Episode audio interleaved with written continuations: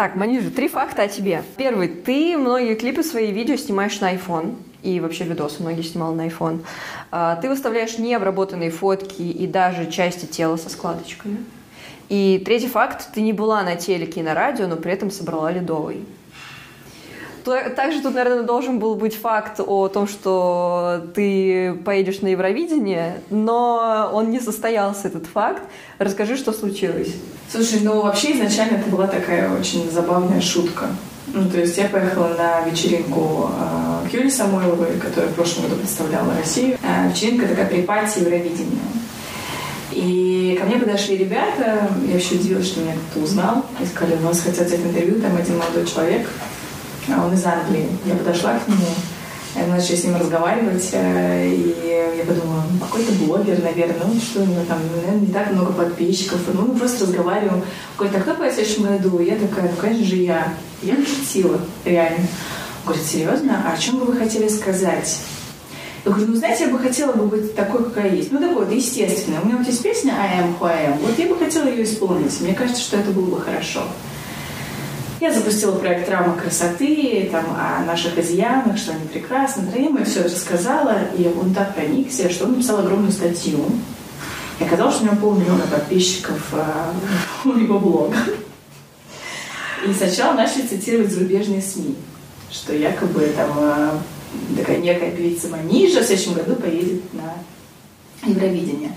А потом Юля приехала с Евровидения на пресс-конференции и сказала, что я считаю, что в следующем году должна поехать Манижа. И, естественно, заголовки были не такими, а что в следующем году поедет певица Манижа, а сколько по словам Юли Самойловой.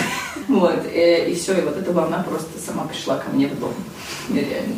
И все считали, что я уже считала, что я еду на Евровидение, правда. Со всех сторон все писали, спрашивали, поддерживали. Знаешь, сколько поддержки было в этот момент? Все таки давай, езжай. Да-да-да, но видишь, не сложилось. Ну, а в итоге там, какой уже вот эта волна идет и какой был стоп? Когда Евровидение сказали, что Слушай, ну у нас же нет какого-то отборочного тура. В любом случае, каким-то образом, как-то э, где-то внутри, там, в индустрии кто-то решает. Я, к сожалению, не знаю, кто решает. Ага. И я думаю, что это было осознанное, осмысленное решение. И, и то есть уже просто ты сама новость какую-то увидела, что в итоге едешь не ты? Да, Нет. да, да. Я до последнего относилась к этому такой, знаешь, очень э, открытой и честной душой. То есть, если скажут э, «езжай», я поеду, потому что мне есть что сказать. Если скажут «не надо», я не поеду. Но теперь уже ты точно не едешь. Я точно не еду. Ну, по крайней мере, в этом году. По крайней мере, в этом году. А какое у тебя отношение к Евровидению? Ты же такая супер не поп-история, как бы, и... Вот это очень хороший вопрос, потому что к Евровидению я относилась всегда очень холодно, особенно, то есть в детстве мне это все очень нравилось, э, в подростковом возрасте мне это все нравилось, потом мне это перестало нравиться, потому что там началось действительно не очень качественное звучание, были очень спорные победители. Я стала смотреть, это было для меня не актуально лично, но меня очень тронула несколько лет назад победа а, парня из Португалии, который спел под гитару свою песню на своем языке. А, не делая какой-то крутой продакшн, не надевая на себя какие-то супер бренды и так далее. Он просто вышел и спел спокойно. Не, не, ну, не брал какие-то огромные ноты и так далее. Меня так это тронуло, и меня тронуло, что он победил. Я подумала, блин, нет, все-таки, когда тебе есть что сказать, когда ты понимаешь, о чем ты, я думаю, что победа не видна. Но при этом тебя не смущало бы, что условно этот там конкурс политизирован и все такое? Да, вообще насрать. Да? Правда. Но если я делаю свое дело, меня не интересуют эти вещи. Про Ледовое я у тебя хотела спросить. Во-первых, это очень так... Я обожаю такие истории, что там ну, год назад, условно, ты выступала э, на разогреве Ланы Дель Рей на Ледовом, и потом мало того, что тебя выгоняли с этой сцены. Да, это реальная история. Да, за то, что ты слишком хорошо пела. Ну, то есть это прям правда. Ну, это правда. Прям формулировка была. Это правда. Мне сказали, что я не имею права звучать ярче, громче, чем а, основная вокалистка, которая будет через несколько минут на сцене, что я слишком хорошо пою. Мне два раза... Сначала меня два раза звали туда, а потом два раза мне говорили «нет». Потом на сцене меня вообще просили, моего звукорежиссера просили делать тише звук и так далее. А он делал вид, что он не понимает английский язык и продолжал рулить. Да, и спустя год ты уже после этой истории выступила уже сама со своим концертом.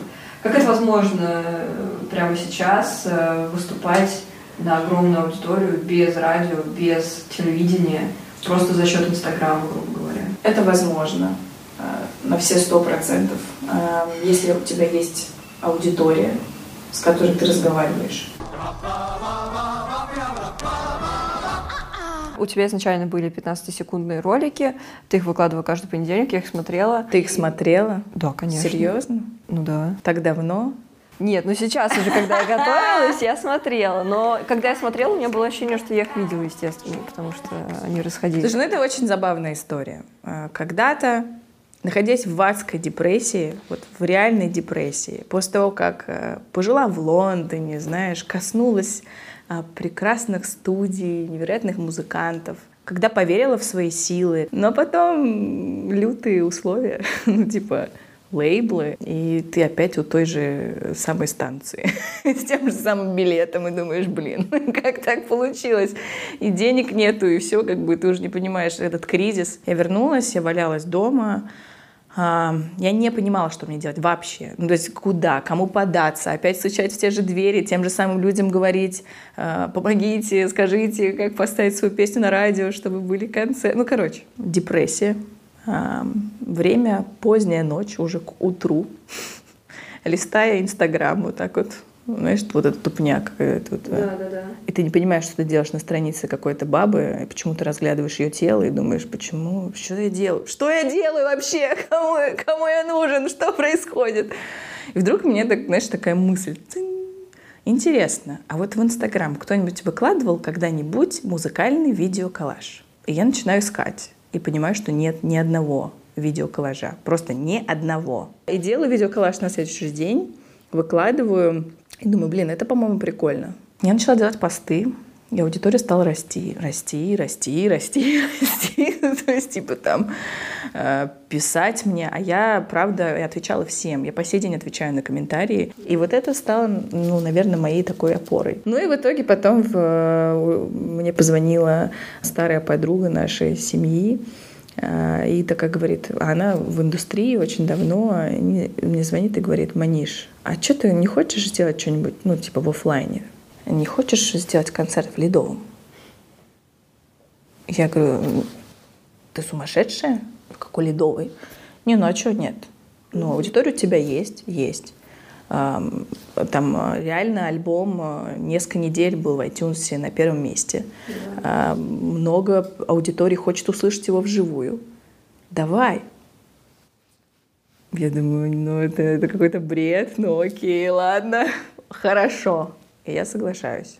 И дальше мы за, мы за несколько месяцев, за три месяца до Ледового объявили Ледовый. Мы за три месяца э, собирали людей, мы за три месяца э, сделали столько работы, чтобы это произошло, что когда я уже выходила на сцену, я не понимала, что происходит. Правда.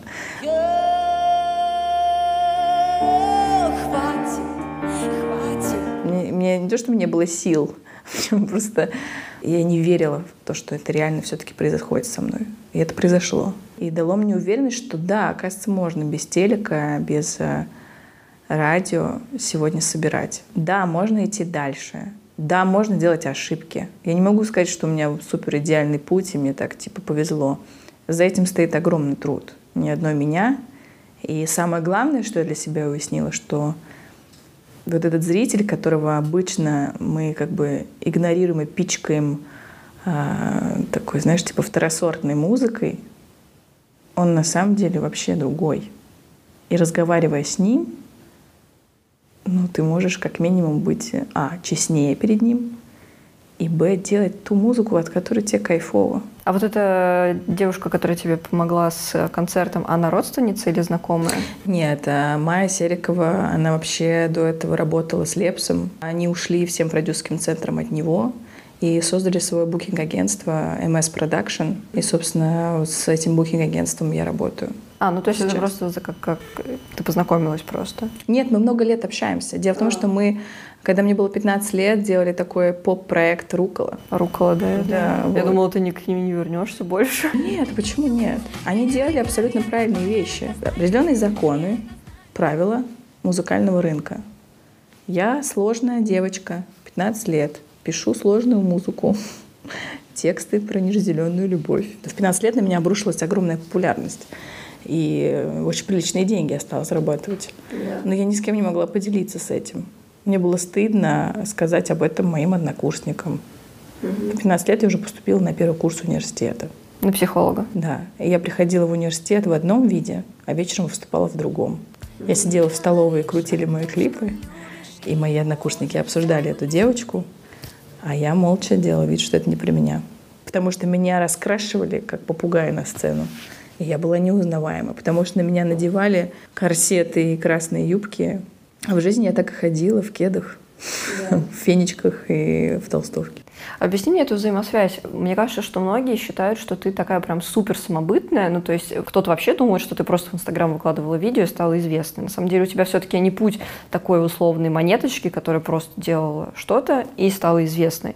Объясни мне свой путь. Вот, допустим, у тебя в 15 лет уже оказались какие-то знакомые, которые тебя продюсировали, например. Сейчас мы с тобой находимся в огроменном доме, то есть не скажешь, что ты там, ну, не знаю, там живешь типа в квартире, тут как раз рядом а, мне таксист подсказала, что это дом дом Лепса, то есть довольно-таки ну, район э, с музыкантами, которые живут. То есть у тебя есть какие-то там все равно знакомые и все Откуда такое? ты знаешь про путь каждого человека, который приходит? Не-не-не, я именно пытаюсь вот... Э... Смотри, я, мне, привычно, мне привычно всегда говорить за себя. Да, я именно про э, тебя. Я точно знаю, что это, это адский путь, который до сих пор есть.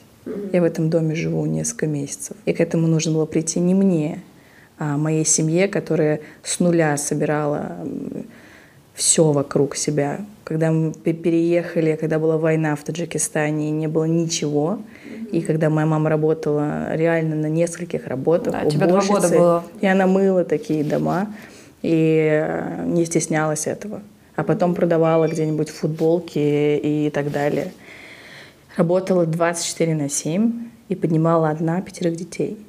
И ты знаешь, во многом я точно знаю, в чем мне точно повезло. Это в том, что в моей семье никогда не было такого, что вот мы столько типа там работали, работали, а теперь давай ты вот иди и только работай и приноси монеты домой. Нет, у нас было по-другому. Пройдя весь этот ужас, мама единственное, чего всегда хотела и хочет, это то, что ее дети были счастливыми. И когда она увидела, что я пою, мне было там типа 4-5. я начинала уже там петь, и бабушка тогда это заметила первая и сказала, что ей нужно заниматься музыкой. Мусульманки, девчонки из восточной семьи. Петь? Какой петь? Вы что, сошли с ума? Да мою маму обвиняли в том, что она проститутка от того, что она одна в Москве детей воспитывает и поднимает их. Ну, типа, а что они ей скажут? Ты не боишься ее будущего? Да она никогда в жизни замуж не выйдет. Вот такие вот вещи говорят. И был момент, когда я сидела в Петербурге, э, я не могла позвонить маме, там, э, дяде, семье и сказать, что у меня нету денег. Я сижу, у нас должен быть концерт с группой Крипдышин. Я жила у нашего барабанщика Руслана Гаджимурадова. И мы что-то все постоянно ссорились. Ну, такие были эмоциональные молодые ребята. И я, я, я себя очень одиноко в тот момент почувствовала. И я понимала, что мне ну, как бы нечего вообще даже купить еду себе на какие-то деньги. И я сейчас должна дать концерт в каком-то очень странном месте, прям гиперандеграундном. И я, я должна петь, я должна быть классной, а я не хочу выходить на эту сцену. Я себя некомфортно, не кайфово чувствую. Я не хочу делать это. А я же к этому шла, алло, ты же ушла оттуда, пришла с мысли, манишь, алло. И в итоге я помню, как я сидела на заднем сиденье машины у своей подруги и плакала, поспала там немного, пришла в себя, пошла съела шаверму и пошла на сцену. Но я для себя тогда решила, что все, я больше не буду заниматься музыкой. Но именно в тот день я встретила человека, вот в этот вечер. Он пришел на концерт, который мне сказал, что типа Маниш, у тебя классный голос, я в него верю. Я вот сейчас делаю такое значит, шоу европейское с, там, с англичанами, пятое-десятое, и вот мы там будем делать та-та-та, хотим позвать тебя там быть голосом. Шоу-бизнес — это как игра в русскую рулетку. Вот реально. Ну, типа, сегодня хорошо, а вот фиг знает, будет ли завтра хорошо. Деньги не приходят стабильно, особенно когда ты независимый артист когда у тебя нету там зарплаты ежемесячной на лейбле. И даже то, что мама меня поддерживает, она мой продюсер, знаешь, как часто я сижу и думаю, что я говняная дочь. Потому что, блин, тебе 27 лет, ну заработай ты уже, пусть типа ты будешь это делать. Все равно сложно. Зато ты всегда вместе, всегда рядышком. Да. Смотрите после рекламной вставки. Вы запарили говорить на эту тему, боже. Твоя прабабушка сняла паранжу, чтобы работать. И у нее отобрали детей. Заколебался от того, что от меня все время что-то требуют и ждут. Мне всю жизнь говорили, что я жирная. И что?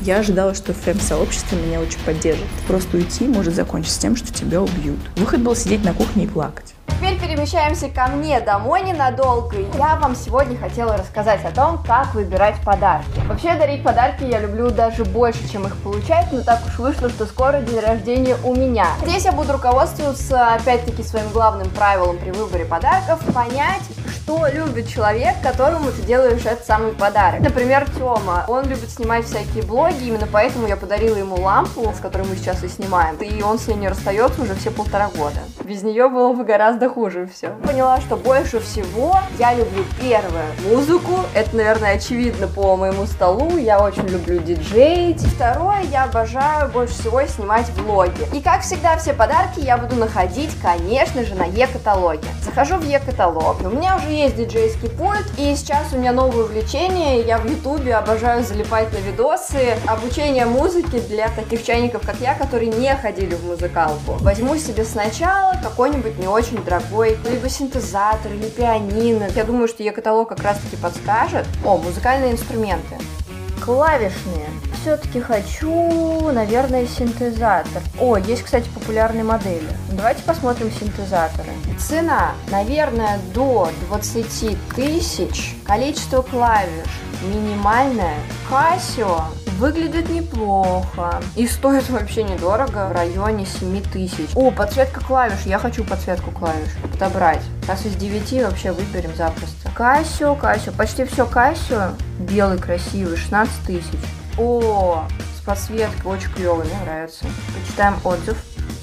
Отличная модель, хороший звук. Давайте возьмем его, добавляем в список. Теперь перейдем к камере. На самом деле уже знаю более-менее, что я хочу. Я хочу экшн-камеру до 20 тысяч. И я знаю, что я хочу Sony и цвет белый. Показать 4 модели. Давайте сравним. Раз, два, три, четыре. Сравнить. А, у первых двух есть влагозащита, у всех есть Wi-Fi модуль, что круто, и защитный блок. Начну с недорогой, за 13 тысяч. Потому что просто ее будет гораздо проще с собой таскать в сумочке в разных путешествиях. И обязательно теперь следите за моим вторым каналом, где я снимаю влоги. Итого 29 990 рублей, и у меня два подарка мечты. Ура, вопрос с подарком решен, ну а теперь главная интрига, что же мне подарит Тёма, я еще не знаю. Ну а если у вас или у ваших близких скоро день рождения или какой-то праздник, то по ссылке в описании есть просто преогромный выбор подарков. И поэтому приходите на сайт Е-каталога и обязательно радуйте себя и своих близких. Как вообще традиции, вот, которые есть в твоей семье, в твоей культуре, как они влияют на тебя сейчас? Потому что очевидно, что ты сейчас суперсовременный артист, обособленный, все дела, такая сильная женщина, что не совсем стыкуется с э, традициями, как мне кажется. Вот что ты взяла оттуда, что, может быть, тебя иногда сдерживает, что тебе приходится преодолевать, и как влияют на тебя традиции? Но в моей традиционной семье всегда было принято уважать старшего. Это во мне до сих пор осталось.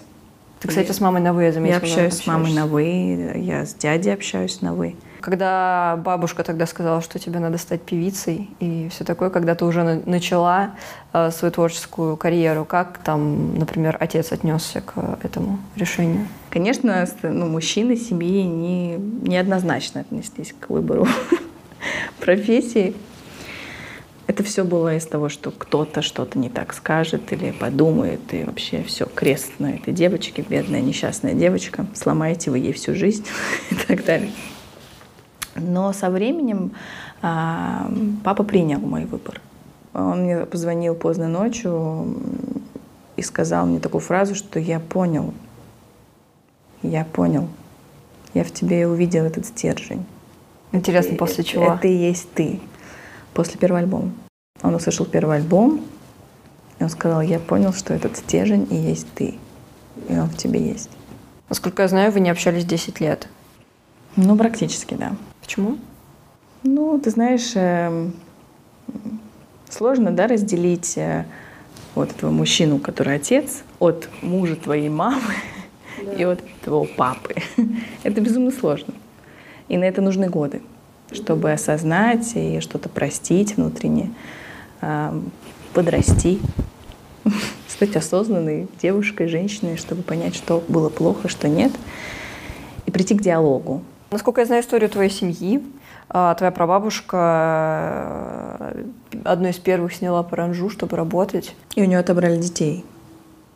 Но в итоге она забрала детей, когда уже добилась того, чего хотела. И она работала, и она ушла в политику. И занималась образованием. Образованием женщин, мужчин, детей, всех. То есть момент. у тебя в истории семьи такое небольшое бунтарство? Знаешь, да, но вот несколько дней назад я увидела новость о том, что одну иранскую активистку посадили там на огромное количество лет, и она там должна пройти более ста ударов плетью за то, что она была активисткой и выступала против хиджаба. А сегодня 2019 год. А моя прабабушка была очень давно. И вроде вдохновляющая история, но такое ощущение, что эта история еще не закончилась. У тебя был целый проект, посвященный тому, эм, там, например, след от джинсов был, или там как-то складочку ты могла выложить, даже Первый канал, насколько я знаю, да, делал да. какой-то сюжет об этом. После какого, может быть, конкретного случая ты решила, что ты хочешь делать этот проект? Я заколебалась просто. Заколебался от чего? Я заколебалась от того, что от меня все время что-то требуют и ждут, как я должна выглядеть, как я должна, какое должно быть у меня тело, что я должна все время соответствовать, соответствовать чему. Ответьте мне на вопрос, почему и чему я должна соответствовать. Почему я опять сижу на 158-й диете?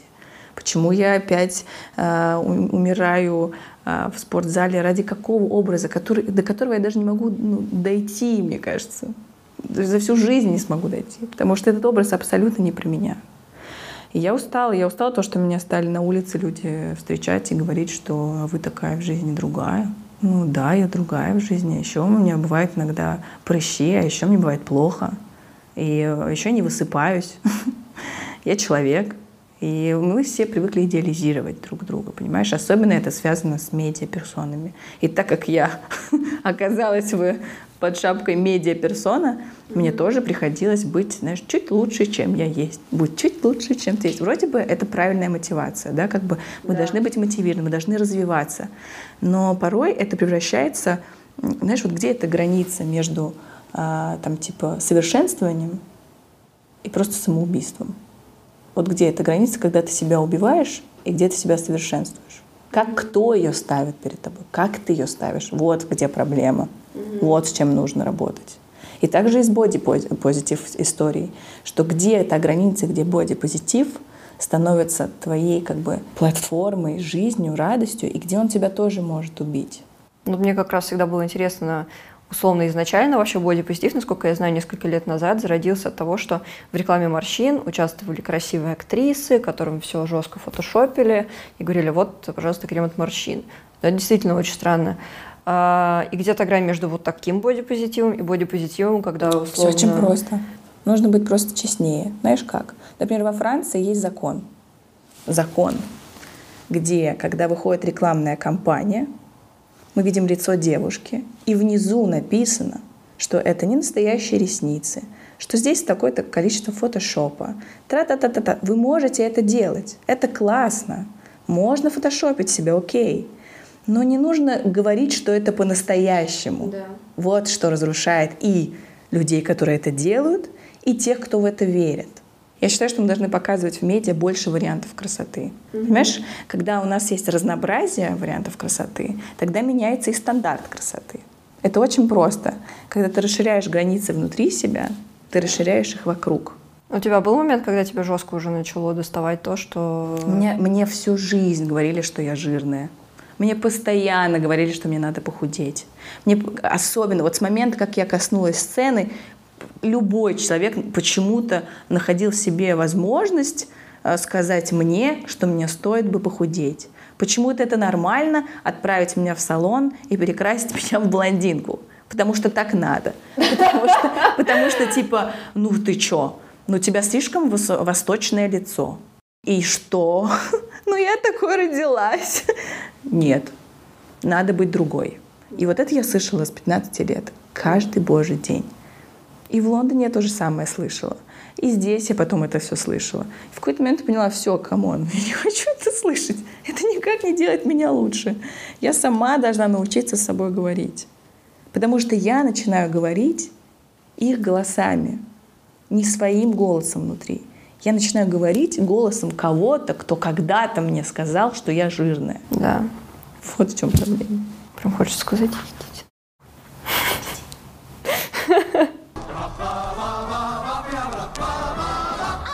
Сейчас такой вопрос, и я знаю, что ты не любишь на личную тему говорить, я тебя не буду спрашивать, кто твой парень или еще что-то. Просто я сейчас, знаешь, как такой представитель, тебе говорили вот такие вещи, например, но наверняка тебе еще и говорили про то, что ну, Манижа, ну, слушай, ну, уже 27 лет, ты все с мамой живешь. Мне все время это говорят. Не то чтобы, что я с мамой живу, а что тебе 27 лет, пора уже замуж выйти. Ну, это совсем, да. Ну, типа, ты когда я не рожать учла, я не учла. Ты когда будешь рожать, Маниш? Ну что вот эти твои песни-то? Ты сначала роди, а потом, не дай бог, если я еду к родственникам куда-то, это же просто жесть. Это просто парад э, невероятных выражений в мой адрес. Ты феминистка?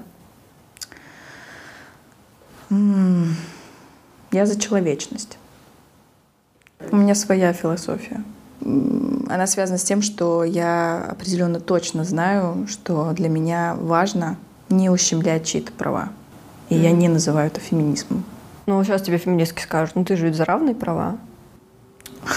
Почему ты думаешь, что они мне так скажут? Ну, потому что я очень знаю много комментариев. Слушай, я вообще, честно говоря, э, недавно поняла, что э, после выхода проекта, спецпроекта «Мама», э, я столкнулась с очень неожиданной для себя ситуацией.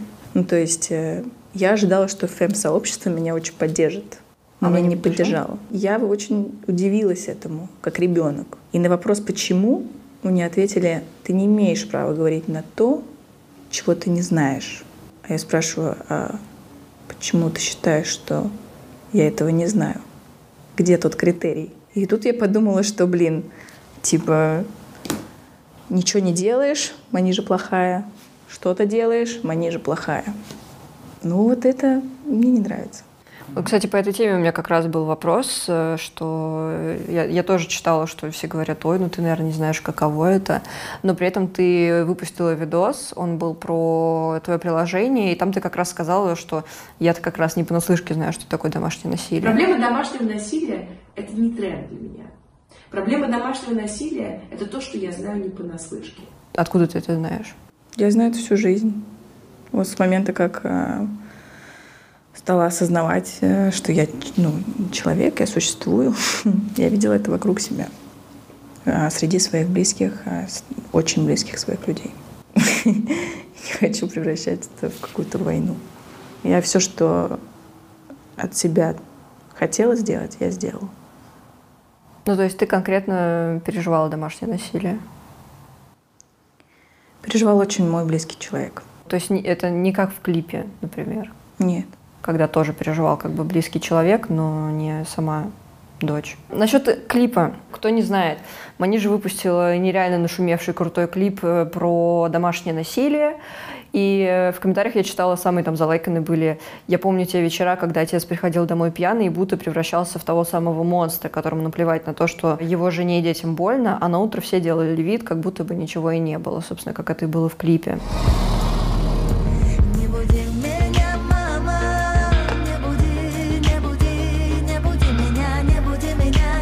Давай вообще изначально про клип. Ты рассказывала, что у нас были большие проблемы, потому что не было актрисы. За день до съемки вы нашли актрису.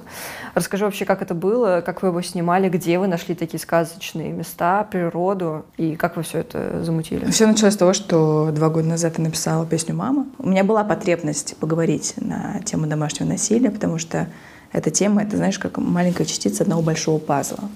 А что я называю пазлом, это свое творчество, свою позицию. И что у меня есть несколько тем, о которых я говорю и буду говорить. Ты уже там видела там проект «Травма красоты», который про принятие там, себя. Это тема домашнего насилия. Далее я буду говорить о ксенофобии, я буду говорить о кибербуллинге. Буду, создавая что-то в искусстве, вплетать туда социальный подтекст. И как так вышло, что у вас за день до съемки клипа не актрисой? у нас Что была- был за у нас трэш вообще, там? вообще это, это, это самый сложный проект. Пока что это самый сложный проект в моей жизни, так как я до этого все снимала сама и пятое, десятое, я поняла, что я не хочу этого делать сама. Я хочу позвать на этот проект мужчину. Я хочу, чтобы мужчина снял клип на тему домашнего насилия. А, И познакомилась с Ладок Ватанией. А Познакомились мы пьяными в Симачеве. И началась самая вообще невероятная история поиска денег. Потому что создать такой ролик, снять на пленку и бла-бла-бла-бла-бла-бла-бла, создать приложение, тра-да-да, ну это ну, нормальный артист, наверное, эти деньги сделал бы несколько релизов. А, Вот. А я делаю один релиз в год. Ну, такой выстраданный. Вот. И я постучала в очень многие двери больших брендов, э, больших людей и получила огромное количество отказов. Но не таких отказов, что типа уходите отсюда. Все говорили, что это очень болезненно, что это очень важно, но они не могут поговорить на эту тему. Один бренд мне вообще сказал, что ну мы позитивный бренд, мы про веселенькое обычно. Это как-то не очень вписывается в нашу концепцию. И в итоге кто-то согласился? В итоге мы нашли сначала партнеров э, больших, э, плюс ко всему подключились хайп э, в производство, дали свои ресурсы, покрыли некоторые кинопроизводственные ресурсы финансово. Все здорово, продакшн уже частично находится в Грузии, а в Грузии мы решили снимать, потому что там именно там были те ландшафты и вообще, в принципе, там во-первых, дешевле снимать, чем в Москве. И за буквально вот такое количество да, съемок, когда времени до съемок, когда продакшн уже там, в Грузии, а партнер отказывается инвестировать в историю. Ну, просто говорит, что там, ну, вот так случилось. Так, Я а какой поняла, выход что был? Выход был сидеть на кухне и плакать. Сидеть и плакать, потому что я не могла позвонить а, ребятам, не могла позвонить там хайпу и сказать, что все, мы не будем ничего делать, потому что уже столько всего было. Мы столько всего прошли, такой ад. И если я сейчас скажу, что мы все закрываем, и я плачу, и мама заходит на кухню и говорит, ты что, я ей рассказываю ситуацию. Она меня слушает и говорит, ну а ты веришь в это? В проект ты веришь? Я говорю, да. И на тот момент у нас все тоже, знаешь, не просто было. Там переезд и пятое, десятое. И мама говорит, окей, я дам тебе деньги на этот проект. И закладывает квартиру. И еду делать проект в Грузию. И делаю приложение. Знаешь, и актрисы у нас нет. И актрису мы находим за день. Как это так вообще? Да, ну кто-то соглашается, потом отказывается. Проект не все равно не коммерческий, все равно сложный. Это трудно три дня находиться на холоде в Грузии. там. Как вы нашли за день актрису? У нас очень классный был кастинг-директор. Она вот э, просто, мне кажется, потеряла столько крови на этом проекте, но нашла. И мы утвердили. И мы снимали трое суток без остановки. Это были какие-то невероятно сложные смены. У тебя еще, насколько я теперь уже знаю, еще и зрение упало в Да, тот у меня за несколько дней почве. просто перестал двигаться глаз, он очень сильно болел, я не могла им двигать, открыть. У меня упало зрение одного глаза на 40%, другое Реально из-за 50%. нервов? Так сильно переживала? И э, я думала, что я не поеду на съемки. Ну, мне так врач сказал. Но в итоге я вылетела просто надела линзы вот так вот, ничего не видя, в очках своих минус девять с половиной что-то делаю. И сейчас я понимаю, что все не зря. Потому что на сегодняшний момент у нас более 20 тысяч скачек приложений.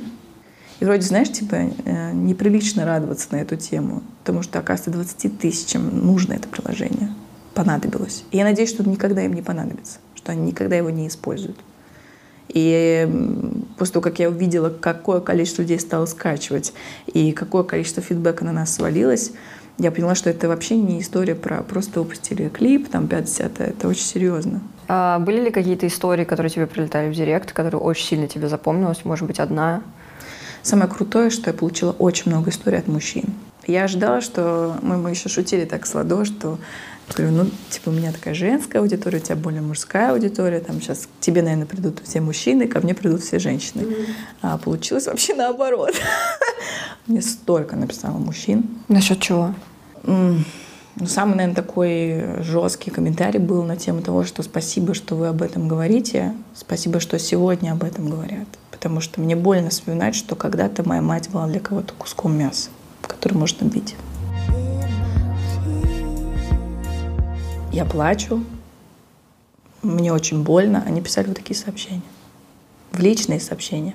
И я читала, и, и не могла. Я, я просто все время закрывала. И, и каждое сообщение вызывало у меня огромное количество просто эмоций. И я понимала, что это огромная ответственность. И с этого момента я несу за это ответственность. И я согласна с этим. Я согласна с этим, но это все равно больно. Это больно читать. И представить, что когда люди говорят, что как вы запарили говорить на эту тему, боже, ну везде же уже об этом говорят. Ну, если об этом везде говорят, это не значит, что проблему решили. Давайте вспомним, что не у всех есть интернет. И не каждый может увидеть этот клип. Не каждый может скачать это приложение банально. Не каждого есть телефон. И как много людей молчат. И, к сожалению, будут пока молчать. Давай поговорим о том, что там внутри этого клипа. А, На утро после того, как чудовище нападает на мать, утром она ему э, забинтовывает рану за столом, за завтраком.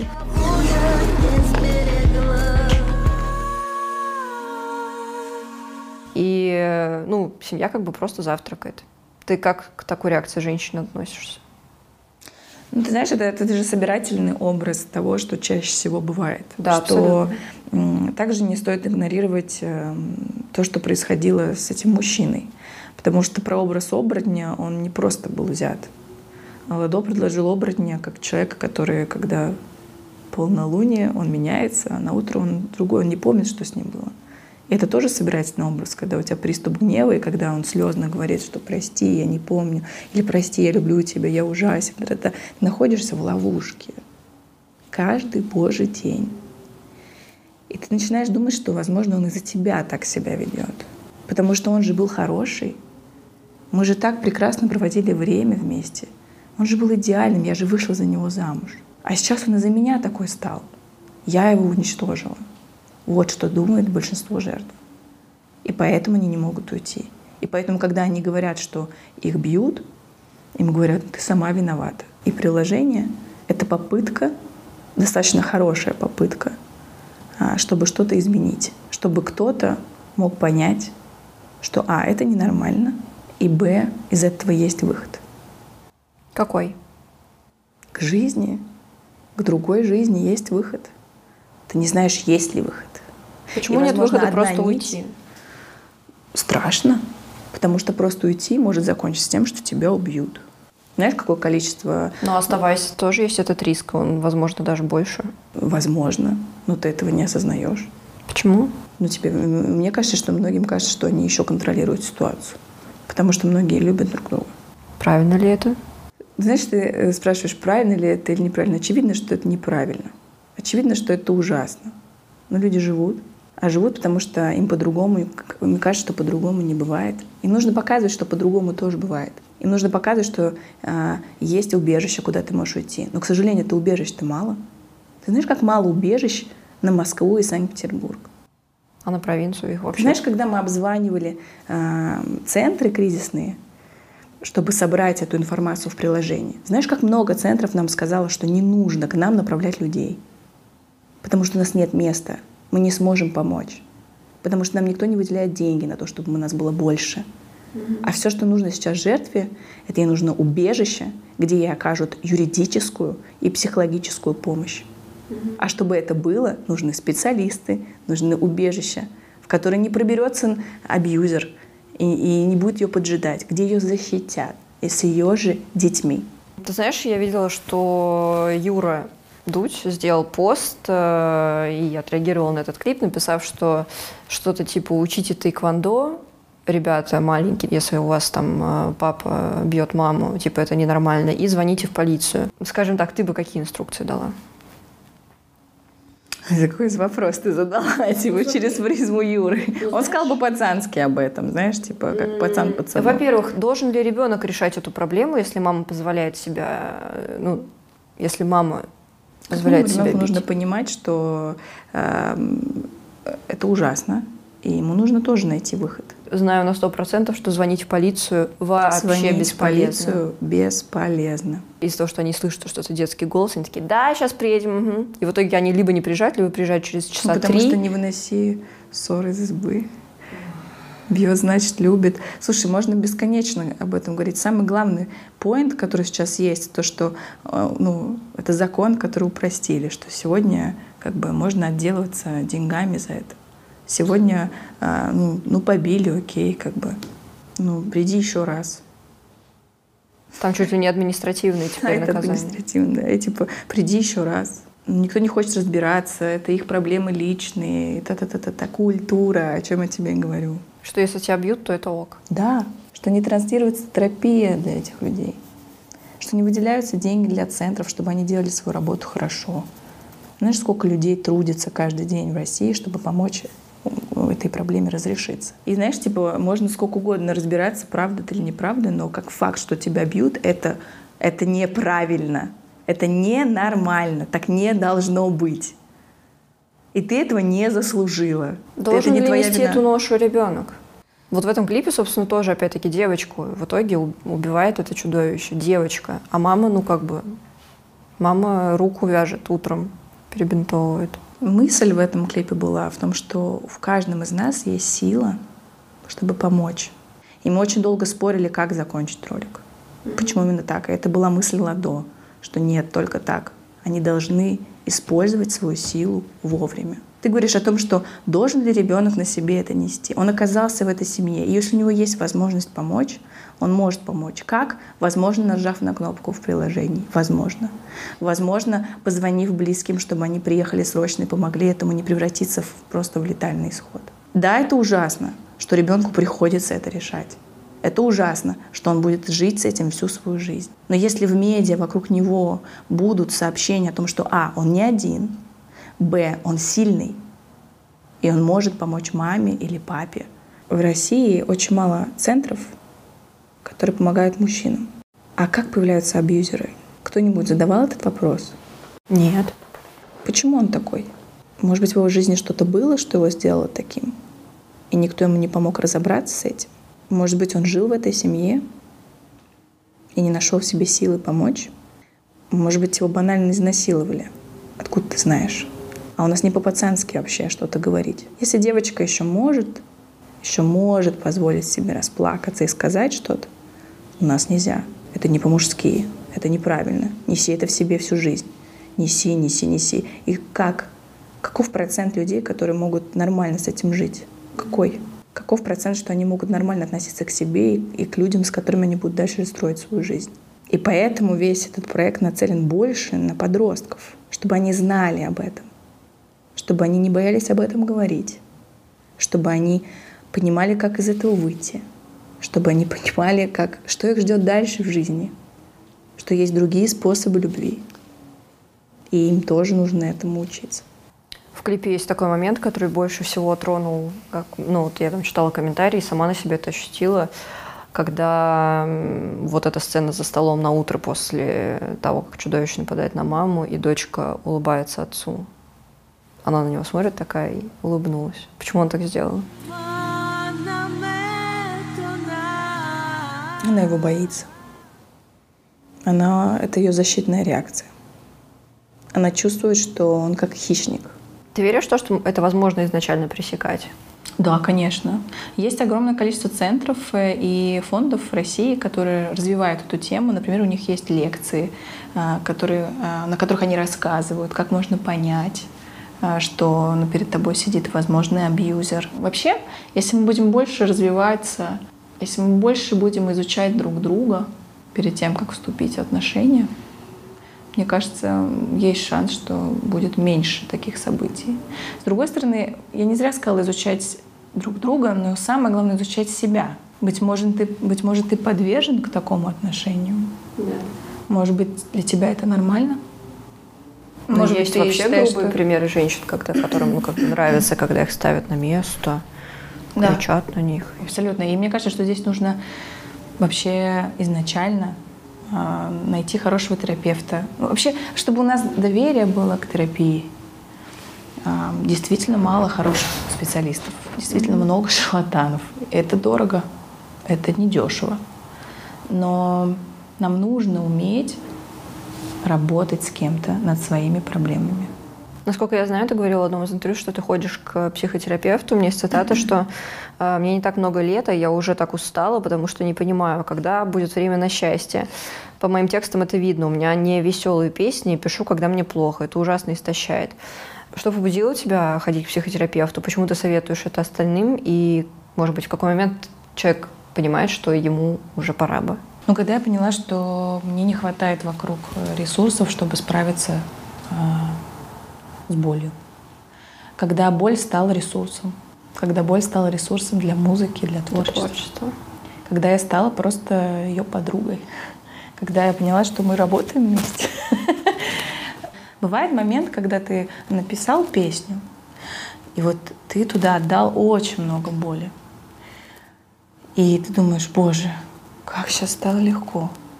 И как круто, что кому-то тоже станет легче. Вот я знаю это чувство, ты идешь по городу, и только в тебе эта песня сейчас, никто ее еще не знает.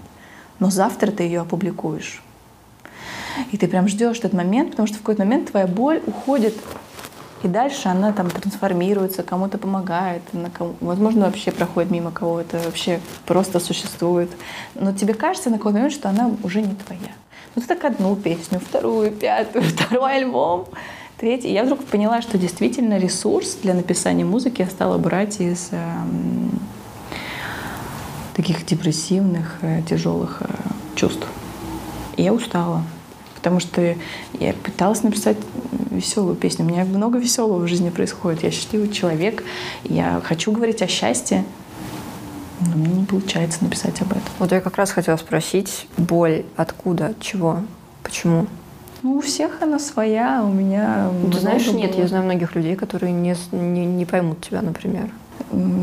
Недавно увидела татуировку на теле у человека, на которой написано «Нет смерти, нет искусства». Творческие люди подвержены вообще, да? Я очень тонко чувствую все. Я искренне тонко все чувствую. Я тонко чувствую не только свои проблемы, а чьи-то проблемы. А И мне было очень тяжело э, говорить на тему домашнего насилия, потому что я тонко чувствовала, как одиноко порой бывает тебе с этой проблемой, и что тебе вообще некому, не с кем поговорить. И ну, ты как бы ты очень сильно погружаешься, ты погружаешься, погружаешься. И знаешь, я уже много раз говорила эту фразу, что когда ты ну, у Ницше она была, что ты смотришь в бездну, или бездна начинает смотреть на тебя. Вот а моментами просто бездна начинает на меня смотреть. Ну, прям смотрит на меня, и я понимаю, что меня это тоже начинает убивать. И я так все, все, все, находим ресурс для позитивчика, что-то делаю, но ты опять возвращаешься. Я надеюсь, что мне хватит ума, мне хватит сил там как-то быть более позитивной в музыке тоже. Но пока нет.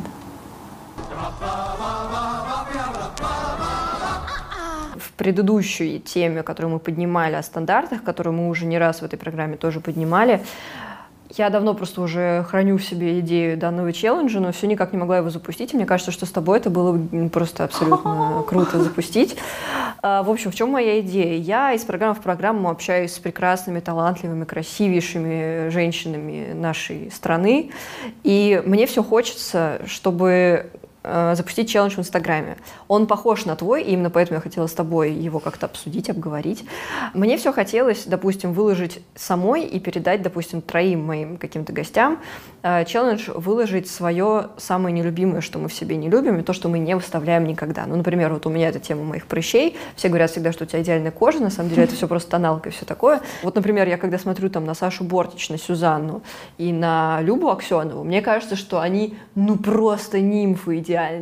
Но что-то мне подсказывает, что в женщинах всегда им что-то в себе не нравится. Если это так, то я лично передаю свой челлендж тебе э, и э, Сюзанне Бортич и Аксеновой, которые бы выложили, что вы в себе не очень любите, какую часть тела, и попробуйте выложить ее в Инстаграм, ну, если у вас получится. Это просто, чтобы было вместо анонса, поэтому если вы хотите присоединиться к нашему челленджу, тоже постите обязательно фотографии, отмечайте меня и Манижу, э, Татьяна Космос, э, подписывайтесь на наш инстаграм, отмечайте нас, мы будем вас лайкать, комментировать, смотреть. Мне кажется, это будет очень круто, потому что действительно фотографии вылизанные, красивые, э, какие мы все идеальные, уже действительно мне тоже вот здесь. Спасибо, что приютила нас в своем доме. И твоя мама приготовила нам вкуснейшую кашу. Да, Спасибо тебе большое. Спасибо. What?